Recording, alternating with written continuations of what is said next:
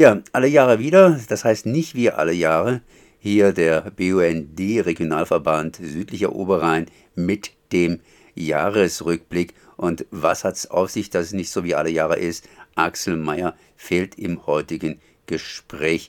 Dafür habe ich hier Stefan auch da am Apparat. Erstmal herzlich gegrüßt, Stefan. Ja, hallo Konrad. Ja, äh, du bist jetzt der Neue und äh, hast jetzt ganz einfach ein Jahr hinter dich gebracht. Wie ist denn so gelaufen dieses Jahr? Das heißt, das Jahr nach Axel Meyer. Ja, schwieriges Jahr, weiß jeder warum. Äh, wir hatten ganz, ganz andere Pläne natürlich. Es ist alles ganz, ganz anders gekommen als gedacht. Ich bin der Nachfolger von Axel Meyer als Geschäftsführer hier und was man als Nachfolger von irgendwas macht, ist erstmal sich einarbeiten natürlich und die Leute kennenlernen, mit denen man so zu tun hat. Das heißt, mein Plan war, zu den ehrenamtlichen Gruppen hinfahren, die hier in der Region werken, arbeiten ähm, und die Leute kennenlernen. Und dann dachte ich Januar, Februar noch, naja, ich fahre gern Fahrrad, mache ich es lieber erst so März, April. dann fange ich damit an und das war dann natürlich überhaupt nicht möglich. Das heißt, ich konnte damit erst im Sommer wieder anfangen, Leute kennenzulernen, Gruppen kennenzulernen, ähm, mal zu gucken, was die alle so tun, was das für Leute sind, was die für Kompetenzen haben. Ähm, natürlich lief dann viel auch telefonisch und per E-Mail, aber es ist halt nicht das gleiche, wie wenn du irgendwo hinfährst und dann die ganze Gruppe von fünf bis zehn Leuten auf einem Haufen steht, sitzt, auf einer Wiese steht, äh, Äpfel erntet oder Bäume schneidet oder im Vereinsheim sitzt und dir erklärt, erzählt, was sie so tun. Tja, und das nächste Jahr scheint ja ähnlich zu werden. Das heißt, Corona begleitet uns noch ein bisschen. Was uns auch die ganze Zeit begleitet hat, war Fessenheim, genauer gesagt das AKW Fessenheim Atomkraftwerk. Und äh, das ist ja jetzt, äh, sagen wir mal so, beerdigt worden. Aber irgendwie scheint jetzt auch hier praktisch ein neues Thema auferstanden zu sein. Gerade richtig für dich, äh, dass du da auch ein Dauerthema sozusagen hast. Mhm. Ja gut, also Dauerthemen haben wir hier genug. Aber gerade Fessenheim ist natürlich im Prinzip äh, eine, eine interessante Entwicklung, dass genau in dem Moment, wo der Axel Meyer, der ständig gegen den Betrieb des Kraftwerks gekämpft hat, wo der in Ruhestand geht, geht auch das Kernkraftwerk in Ruhestand und hinterlässt eine Problematik, die dann sein Nachfolger, in dem Fall ich, aufgreifen kann und sich wieder in ganz neue Themen einarbeiten kann, die bisher noch gar nicht hier im, im, in der Region relevant waren, nämlich was A mit dem Abbau von Fessenheim äh, problematisch werden könnte, wo da die Probleme liegen und B das sogenannte Technosandre, was ein äh, hübscher Ausdruck, ein Euphemismus ist für eine Atomkraftwerksverschrottungsanlage, also eigentlich ein Riesenschrottplatz. Ähm, was ist denn da das Problem bei diesem Technosandre? Das hört sich ja tatsächlich relativ harmlos an und äh, irgendwo muss ja auch äh, Atomkraftwerke, sagen wir mal so, verschrottet oder da muss ja auch was passieren. Ja, mm, da gibt es einen wesentlichen Punkt. Ähm, der hängt damit zusammen, in Fessenheim sollen Atomkraftwerke aus ganz Frankreich verschrottet werden. Oder ist im Moment eine Idee, die rumgeistert. Es sind noch ein paar andere Standorte in, im Gespräch. Aber das würde eben bedeuten, dass man stark strahlende ähm, Metallteile hauptsächlich hier nach Fessenheim bringt und hier zersägt. Ähm, ein Zersägen geht nie, in dem Fall schon gar nicht. Ähm, ohne Stäube zum Beispiel ab, ohne dass ähm, irgendwelche kleinste Partikel davon abgehen.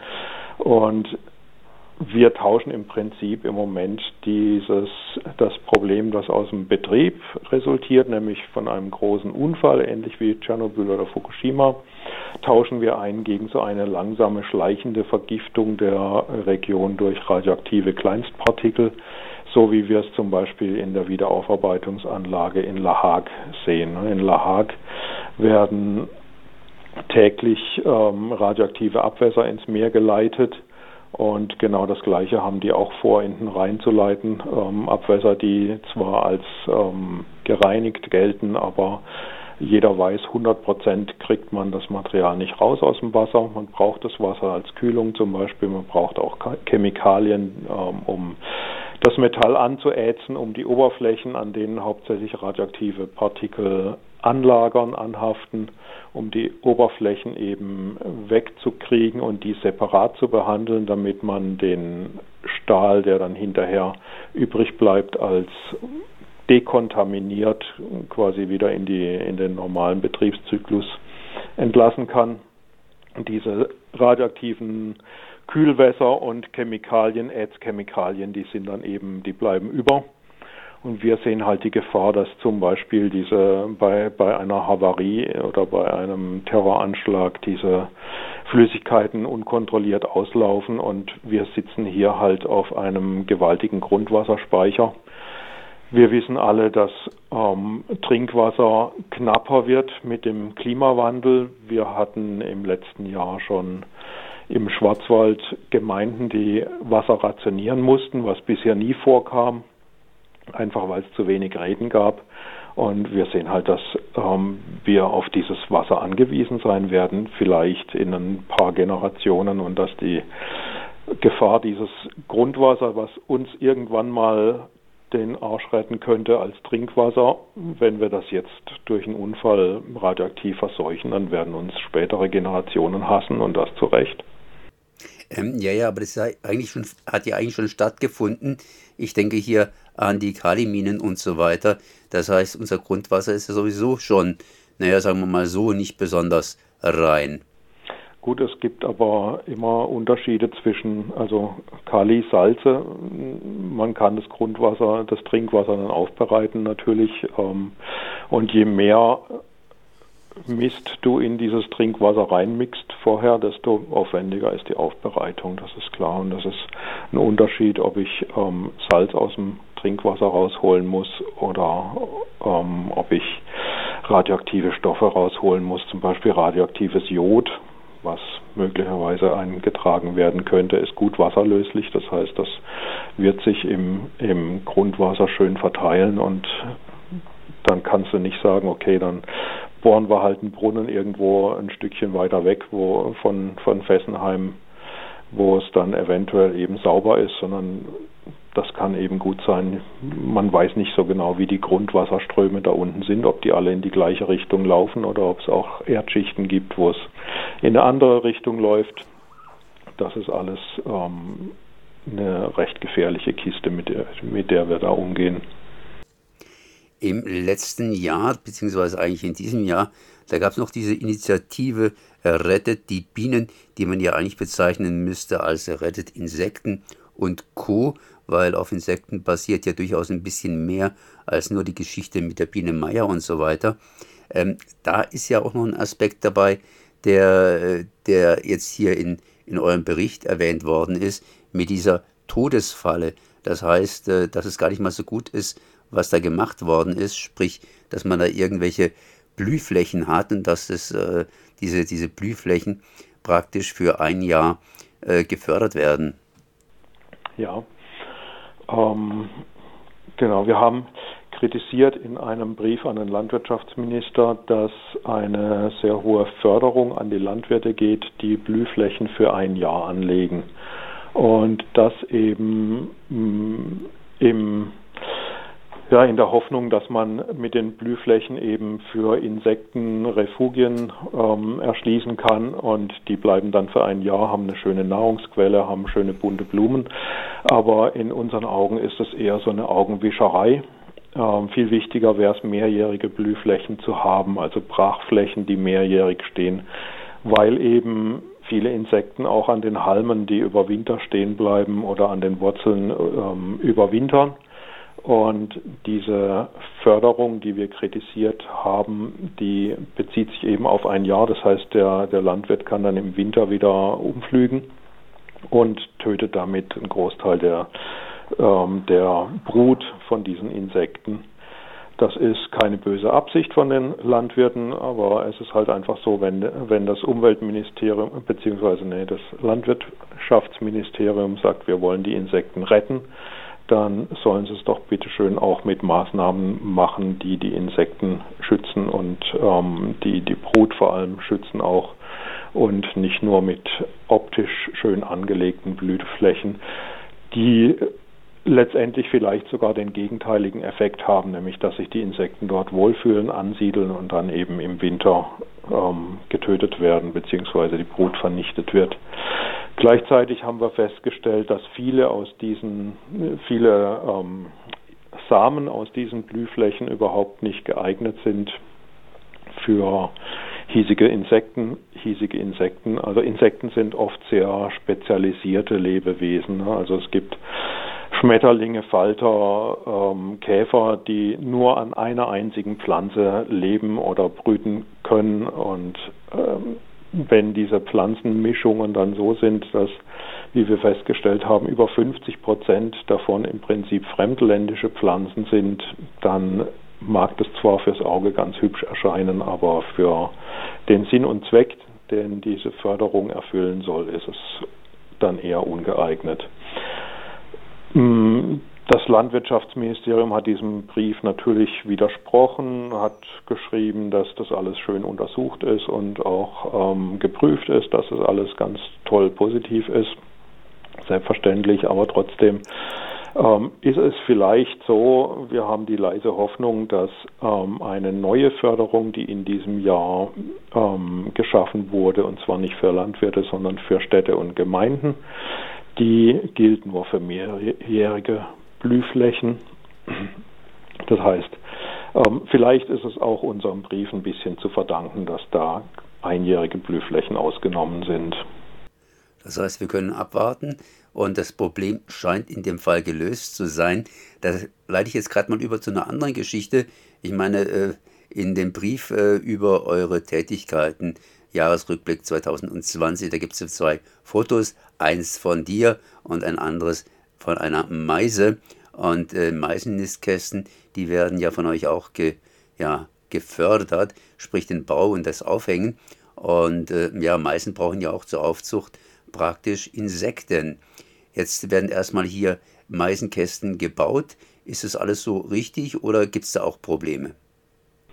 Hm, was meinst du jetzt mit Problemen? Ja, zum Beispiel, dass die meisten ganz einfach zwar dann schöne Wohnungen haben, aber eben nichts in die Schnäbel kriegen. Ja, klar. Also je weniger Insekten wir haben, desto weniger Vögel werden wir auch haben. Ähm, das ist ganz klar. Trotzdem müssen wir mal an einem Punkt ansetzen und der ist jetzt halt äh, für uns in dem Fall der äh, Vertrieb von Meisen-Nistkasten-Bausätzen. Also wir verkaufen die in unserem Internetshop oder auch hier direkt in unserem in unserer Geschäftsstelle in der Wilhelmstraße. Ähm, was wir allerdings auch machen, ist, dass wir die zum Beispiel in diesem Jahr an Kindergärten verschenken. Alle Freiburger Kindergärten, deren Adressen wir gefunden haben im Internet irgendwie auf, auf so Listen von der Stadt, kriegen äh, oder haben in den letzten Tagen Briefe gekriegt mit einem Gutschein für einen Meisennistkastenbausatz und den konnten sie einlösen bei uns. Also entweder haben sie ihn abgeholt, was uns natürlich lieber ist, weil wir dann die Versandkosten sparen, oder sie, sie haben ihn sich schicken lassen. Dieser Nistkasten wird, der, der kommt in Einzelteilen, aber mit allen Schrauben und Aufbauanleitungen und sowas, was man braucht und wird in Behindertenwerkstätten in der Region aus heimischem Holz gemacht. Und wir konnten diese Aktion einfach deswegen machen, weil wir eine größere Spende, eine Erbschaft gekriegt haben im niederen fünfstelligen Bereich. Und aus diesem, aus diesem Budget finanzieren wir quasi solche Projekte wie diesen, dieses Nistkasten-Bausatz-Verschenkaktion im letzten Jahr haben wir das gleiche gemacht in der Region Emmendingen. Wir müssen immer gucken, wie hoch der Rücklauf ist an Gutscheinen. Ähm, und deswegen können wir nicht ganz breit streuen, sondern wir gucken immer, wenn wir, also in Freiburg haben wir jetzt ungefähr 60, 70 Stück verschenkt. Wir haben aber 200 angeschrieben. Es kommen täglich noch Anfragen rein. Aber je nachdem, wie viele von denen eben abgerufen werden, können wir dann in den nächsten Jahren wieder ins Umland gehen und zum Beispiel südlich vom Freiburg, Markgräfler Land, die Kindergärten anschreiben oder am, im Hochschwarzwald oder am Kaiserstuhl. Das wird so nach und nach alles passieren. Die Meise ist ja nur ein Vogel, da gibt es ja noch andere Vögel. Ist das Ganze nur auf die Meise ausgerichtet oder ist es doch ein bisschen breiter angelegt, sodass die Meise nur ein Sinnbild darstellt? Diese, also die Vögel brauchen schon auch relativ spezielle Wohnungen, ne? die sind dann ein bisschen heikel auch. Also wenn das Einflugloch zu klein ist, zu groß ist, dann ähm, mögen sie es schon nicht. Und es gibt aber auch viele Vögel, die überhaupt keine Nisthilfe brauchen. Ne? Also die Meise ist ein Höhlenbrüter.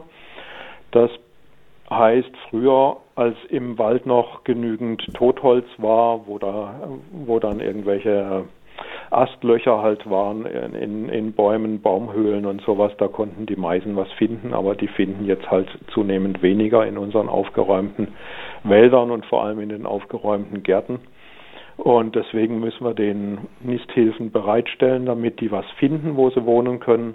Andere Vögel, wir werden oft gefragt nach Rotkehlchen zum Beispiel, die brauchen sowas nicht, weil die sind keine Höhlenbrüter. Die brüten irgendwo in Hecken oder in äh, Bäumen, bauen die sich ihre Nester und äh, davon, da gibt's noch genügend Plätze. Ne? Aber man kann auch diese Nistkastenbausätze verändern. Es gibt zum Beispiel Halbhöhlenbrüter, die also ein großes großen Einflug brauchen, dann kann man einfach dieses, äh, diese Front ähm, absägen in der Hälfte und dann anschrauben. Dann hat man einen Nistkasten für einen Halbhöhlenbrüter. Ja, das heißt, äh, einiges passiert, auch wenn wegen Corona wenig passieren konnte und vor allen Dingen Arbeit für das nächste Jahr, die bleibt. Genau, wir sehen genug Arbeit fürs nächste Jahr. Wir haben im Moment eine Geschichte am Laufen, dass ähm, wir festgestellt haben, dass aus Deutschland Brennelemente geliefert werden in grenznahe Atomkraftwerke, zum Beispiel in der Schweiz, Leibstadt und Gösgen. Da haben wir einen Widerspruch eingelegt gegen die Exportgenehmigung und schauen mal, ob wir da juristisch gegen vorgehen können, dass quasi Deutschland, obwohl es aus Risikosicherheitsgründen den Betrieb von Atomkraftwerken im eigenen Land ähm, nicht mehr genehmigt, was wir gut finden natürlich.